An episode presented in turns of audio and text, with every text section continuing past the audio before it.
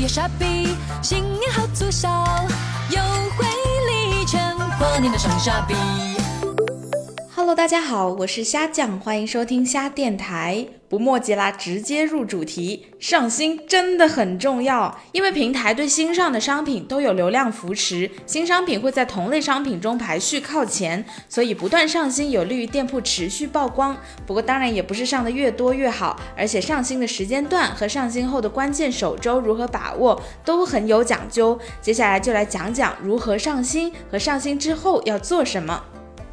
有效上新要记住两个原则，第一个就是高质量上新，在上新之前要做好市场调研，包括市场体量分析、新品占比、价格段分布、热销品等等，然后选择有潜力的产品。选品可以参考 Shopee 官方选品平台和市场周报，也可以收听虾电台选品相关的节目。做好了选品之后，要谨慎铺货，少量多次，定期上新。如果一次性上新太多产品，后期优化跟不上，也可能会造成出单效果不理想。盲目低质量上新还会提高商品违规风险，招致罚分哦。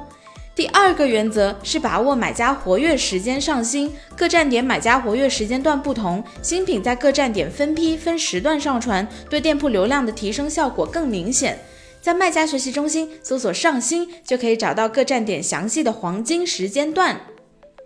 那么上新之后要做什么呢？上新后四小时内，你可以使用免费置顶功能，系统会将产品置顶在对应分类页面靠前的位置进行展示，每次可以曝光五个 SKU。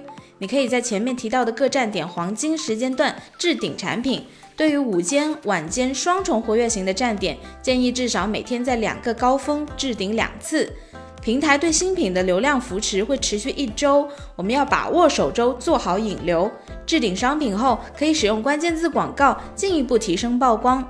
顺利出单之后，要保证新品的订单跟进，及时发货，获取买家评价，搭配好其他粉丝运营工具，比如关注礼、Shopee Feed、站外引流等等，提高店铺整体流量。关键首周结束了，也不要忘了定期查看商品数据。对跳出率高、转化低的商品，可以从标题、图片、描述这些维度去优化。对于出单正常的商品，可以提升关键词质量和标题长度，提高商品排名。对于六十天不出单的产品，Shopee 会帮您删除，所以要及时补充产品，保证店铺产品数量哦。以上就是本期节目的全部内容。如果对你有帮助，不要忘了点赞关注哦。如果有其他问题，也欢迎留言给虾酱。最后再拜个早年，祝大家新年快乐哟！